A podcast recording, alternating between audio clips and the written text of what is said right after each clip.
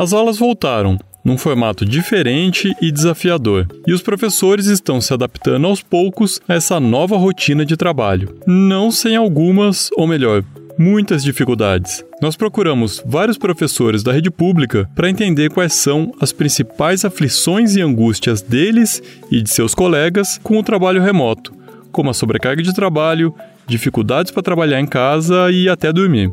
Eu sou Ricardo Ampudia e no Folha na Sala de hoje consultamos especialistas de diversas áreas para conseguir responder suas dúvidas e tornar suas aulas mais produtivas.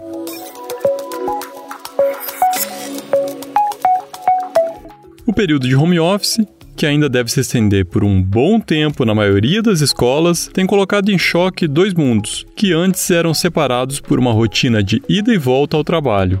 Em confinamento, é preciso lidar com os trabalhos de casa, muitas vezes filhos pequenos, pais idosos, além da rotina normal de trabalho, atender aos alunos, preparar aulas, preencher papelada. A professora de matemática Alessandra Takagaki, que dá aulas para o Fundamental 2, na Zona Sul de São Paulo, conta que está difícil de conciliar essas duas vidas.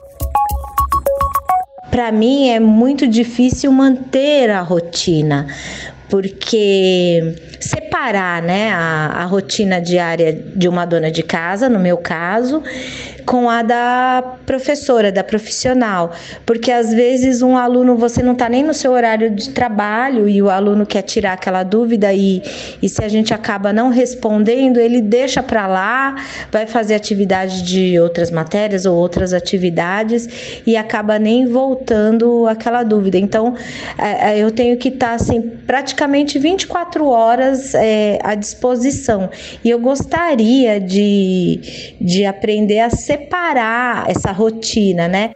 Eu então fui pedir uma dica de como fazer isso para Amélia Caetano, que é do Instituto Trabalho Portátil, uma consultoria que orienta empresas a como implementar esquemas de home office.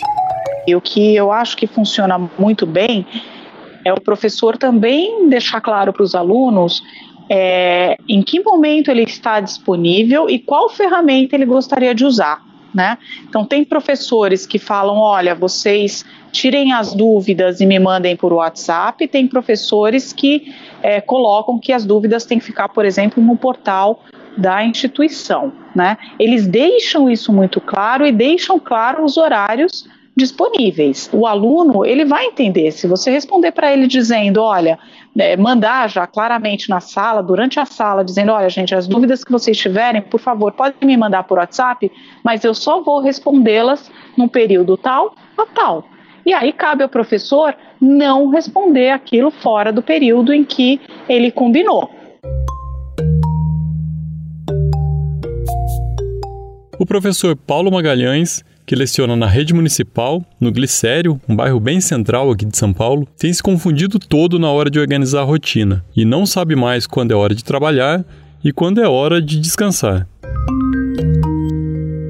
Então, na verdade, a maior dificuldade é você manter a rotina que você mantinha, mantinha no seu local de trabalho dentro da sua casa. Então a minha maior dificuldade que eu sinto é me organizar nessa rotina, porque quando eu estava em sala de aula, eu ficava na escola 5 horas, depois eu ficava mais 5 horas, aí eu voltava para casa, eu fazia os meus projetos, preparava as minhas aulas. Eu tinha, eu tinha um, um, uma organização da minha vida. E quando agora eu estou em casa remoto, é, eu não consigo organizar, não consigo ter essa organização. O, o horário que tem as minhas reuniões, o horário que eu tenho que preparar as minhas aulas, o horário que eu tenho que fazer os meus projetos, o meu horário de descanso. Né? Então, na verdade, não tem horário de descanso, ele é muito, muito quebrado. A Amélia me disse que para se organizar bem em casa é importante ter símbolos. Eu explico. É importante combinar com a sua família que existe o momento em que você está trabalhando. Quando a porta está fechada, mamãe está no trabalho. Quando o notebook está aberto na mesa da sala, papai está no batente. Nem sempre é fácil. Enquanto esse episódio estava sendo criado, o nosso coordenador Fábio Takahashi estava lidando exatamente com isso no outro lado da linha. Cara, para mim o que, que muda, mudou muito é barulho, sabe? Tenho duas crianças em casa, minha mulher também fazendo as coisas dela. e a gente tem que se concentrar para escrever ou tem que fazer algumas ligações ao longo do dia. No momento que a gente está aqui falando sobre o episódio, tá rolando o Rei Leão aqui na televisão. Simba, venha até mim, filho. Esse simbolismo que a Amélia explicou também serve para quem mora sozinho. É um sinal para você mesmo que agora sabe quando começa a sua rotina e quando ela termina. Fechou o notebook, acabou o expediente. Bora viver fora do trabalho um pouco. É importante também manter espaços de trabalho separados. Olha, nada de trabalhar na cama ou no sofá. Não preciso nem falar isso. A separação é muitas vezes simbólica também. Dá para fazer isso sem morar numa mansão com muitos quartos, como eu acho que é o caso da maioria de nós, né? Agora a mesa da sala de, de almoço ou de jantar virou escritório. Ok, pode ser que vire escritório, mas na hora de almoçar, retirem as coisas e, e, e, e, vão almoçar. Né? Se aquele é o momento em que a família pode estar junto, então transforme ali novamente num espaço de jantar. É importante sim ter um equilíbrio de todos esses espaços para que a nossa mente, né, a nossa mente trabalha com símbolos. Então, ela tem que estar tá ali com aquela mesa limpa para dizer: ah, agora eu estou relaxada, eu estou aqui almoçando com a minha família. Se eu olhar aquela mesa e ficar aqui exprimida, comendo do lado do monte de papel, aquilo confunde, não dá a tranquilidade que você precisa naquele momento para sua mente relaxar e sair do estágio de trabalho.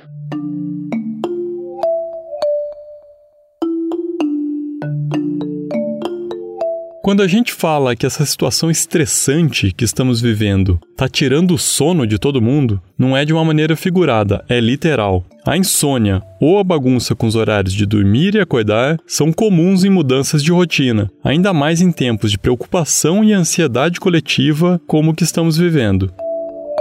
A minha rotina, o meu maior problema é acordar cedo, ligar o meu computador às 7 horas da manhã e ficar logada até 11h50 da manhã. Por quê? Porque eu vou dormir muito tarde, eu começo a ter mais ideias é, durante a madrugada. Essa é a professora Luciana Donegatti. Ela dá aulas de inglês na rede municipal de São Paulo. Meu rendimento de manhã não é tão grande, então essa é a maior dificuldade que eu tenho estando em casa, porque eu não tenho muita organização com o horário. É diferente quando eu tenho a minha rotina certinha de chegar na escola. Tanto é que eu sou uma das primeiras professoras a chegar na escola. Se pular da cama todos os dias e ir para a escola era o modus operandi da professora, levantar e sentar na frente do computador parece bem mais difícil. Eu conversei então com a doutora Mônica Levi Anderson. Ela é diretora do Instituto do Sono, aqui em São Paulo. Ela me explicou que a Luciana não está sozinha nesse barco. Muita gente tem enfrentado problemas com sono durante a pandemia. Uma pessoa que gosta da manhã, ela não se sente mais criativa à noite. Quem tem mais despertar do cérebro com mais criatividade, mais ousadia, disposição. Tem gente que faz comida à noite, faz bolo, vai lavar a casa, fazer faxina, assistir mais filmes. São pessoas com tendências noturnas. E a turma que gosta da manhã está acordando mais cedo ainda, porque também quer aproveitar o dia. Só que, infelizmente, seja matutinos ou vespertinos, como a gente não tem mais demandas para sair de casa, o que, que a gente faz? Mais tempo em casa, a gente acaba ficando mais tempo acordado. Então, hoje a nossa sociedade ela está mais privada de sono. A doutora diz uma coisa que é muito importante: dormir mal pode enfraquecer seu sistema imunológico, e nós nunca precisamos tanto dele como agora. Segundo a Mônica, um dos motivos pelo qual temos dormido e acordado fora do horário é que a rotina de isolamento social nos deixou de certa forma mais livres, entre aspas. Antes, quando o mundo era normal, nosso dia consistia em acordar cedo, ir até a escola, seja dirigindo ou de transporte público, encontrar os colegas, ir para a sala, dar aula, voltar para casa, etc.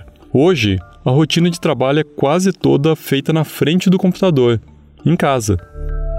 Havia um desgaste físico ao longo do dia de passar muitas horas fora de casa e esse desgaste, que agora nós vamos chamar de cansaço, fazia essa pessoa, diante das tantas demandas e ainda chegar em casa e ter filhos, família para cuidar, ela acabava adormecendo 11 horas. Agora, essa pessoa está livre de estímulos para fazer ela dormir às 11 horas. Então a gente chama isso, entre aspas, é, de, dela estar livre desse ritmo. Tá, e como mudar? Como é que eu posso dormir melhor e no horário certo? Existe uma combinação de medidas. Exercício físico é uma delas. É importante se mexer, mesmo que você não tenha muito espaço em casa. Aliás, a Juliana Deodoro, que é a nossa apresentadora, vocês vão conhecer ela melhor daqui uns episódios. Tem uma dica boa para quem precisa se mexer, mas justamente não tem espaço em casa. Oi, Ricardo. Pois é, eu tô fazendo yoga como professora no YouTube, na sala de casa mesmo. E além disso, eu baixei um aplicativo de exercícios que eu faço duas ou três vezes por semana para manter meu corpo em movimento. Outra dica é aprender a desligar. Nas horas antes de se deitar, procure atividades relaxantes, como ler um livro, ver uma série, nada de maratonas. Vá aos poucos dizendo ao seu corpo que é hora de parar. A Mônica ainda dá uma recomendação extra para tempos de pandemia, quando estamos sobre esse estresse frequente. Reduzir drasticamente o álcool. Se antes um vinhozinho tal, agora tem que tomar muito cuidado, porque o álcool, além de suprimir o sono REM, ele é imunossupressor. Ele danifica o nosso sistema imunológico, uma fase que você não pode fazer isso, né? Então, assim, aquele álcool para relaxar em fase de pandemia deveria ser abolido. Vamos trocar por um suco de uva, uma água com gás, reduzir ainda mais as bebidas estimulantes, porque as pessoas estão ficando muito em casa e acabam fazendo mais café. Optar por chás mais naturais e sem esse excesso de estimulantes.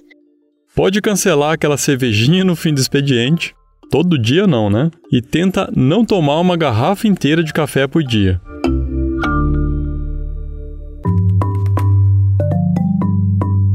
Outra questão que eu ouvi de todos os professores entrevistados para esse episódio é que eles foram pegos de surpresa. Ninguém tinha experiência com videoaulas e, de repente, estão tentando ensinar seus alunos pela telinha.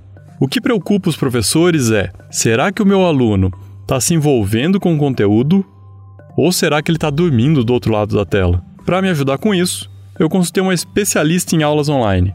Ele é formado em letras na USP e no Mackenzie, tem mestrado em semiótica pela PUC e passou um período estudando na Universidade de Sorbonne, na França. Olha só, hoje nós vamos começar aqui conversando um pouquinho nossa primeira aula de dica de gramática. Oh meu Deus, professora, muito obrigada. A professora Pamela Brandão, a Pamba, tem mais de 930 mil seguidores. Também é uma das youtubers de educação mais vistas do Brasil. E seus vídeos sobre redação e gramática já acumulam mais de 24 milhões de visualizações. Eu perguntei para ela como os professores, com poucos recursos e experiência, podem tornar a aula mais atraente. Que macetes de roteiro eles podem usar para capturar os alunos. Como que eu sei que não está chato? Como que eu sei que o aluno não está morrendo do outro lado ou teve uma convulsão, já morreu, nem sei. É, eu acho que é o seguinte: é muito importante você estabelecer um vínculo uh, de, de, retorno daquele aluno. Então, no digital, né, eu não sei se vai ter um chat ali ou qualquer coisa do gênero, mas isso também não importa. Importa o aluno se sentir conversando com você durante a aula. A Pamba indica começar a aula sempre com uma pergunta, um questionamento sobre o assunto que você vai tratar. Uma pergunta que instigue o aluno a pensar para tentar responder mentalmente. Essa pergunta, inclusive, pode ser respondida durante a aula. Numa pequena pausa, o professor pode interagir com os alunos através de um chat, se houver, e selecionar algumas perguntas, ou pode pedir uma atividade onde essa pergunta seja respondida.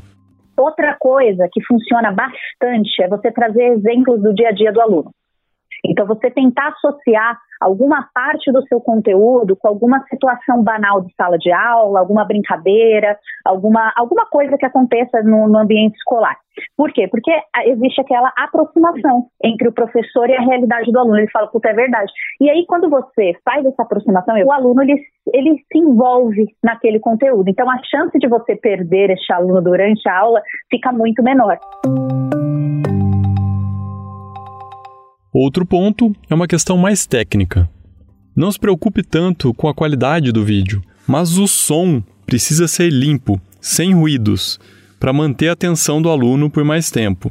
Para isso, evite ambientes muito grandes e vazios. Prefira um quarto com móveis, com tapete, com cortina. Lembre-se de desligar o ventilador ou ar-condicionado e as notificações do celular. Microfone do fone de ouvido é a opção mais barata que tem e funciona. Aqui uma dica de profissional para você que vai trabalhar só com o áudio. Imagina que você quer gravar uma aula, um podcast, e de repente.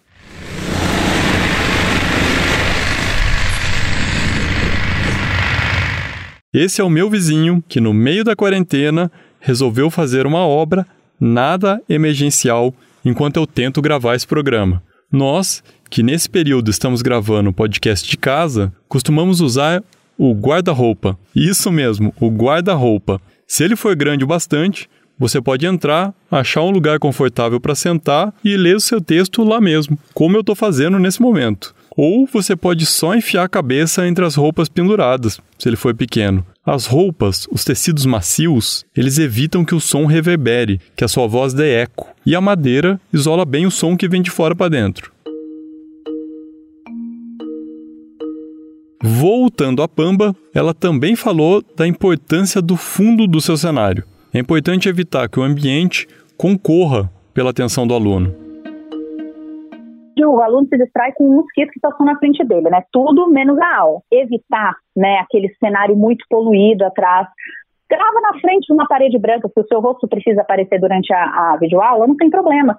Parede branca no fundo, grava ali sua aula, põe uma mesinha, uma cadeira, super tranquilo. Evitar muito, evitar também a família passando, que a gente sabe, né, que, que eles têm que gravar videoaula também em casa, não, não é uma coisa simples. Então, fala, ó, esse é o meu momento de gravar aula, eu preciso do tempo de vocês, eu preciso de 50 minutos com essa família em silêncio, um pouquinho só. Você imagine, tá, você está gravando a aula, seu gatinho passa atrás. O aluno, ele acabou a aula para ele. Ele não vai prestar mais atenção em nada ele só vai, ele vai começar a brincadeira. Você viu o gato do professor, o gato do professor passou, o gato do professor matou o professor. Então, começa toda uma brincadeira em cima disso, acabou a aula, acabou o conteúdo, entendeu? Então, fundo neutro, nada de se preocupar de ter uma biblioteca atrás, vários livros, não precisa de nada disso. O arroz e o feijão cumpre muito bem a função.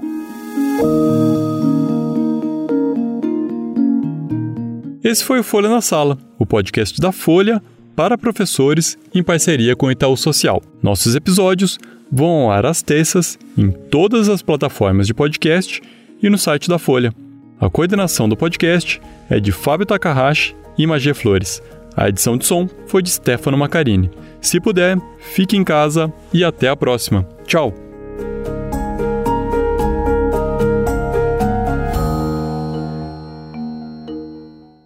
Para tecer uma educação de qualidade é preciso entrelaçar bons fios. O Polo, ambiente de formação do Itaú Social, valoriza os saberes, o diálogo e a troca de experiências. Conheça mais sobre o Polo em polo.org.br. Itaú Social.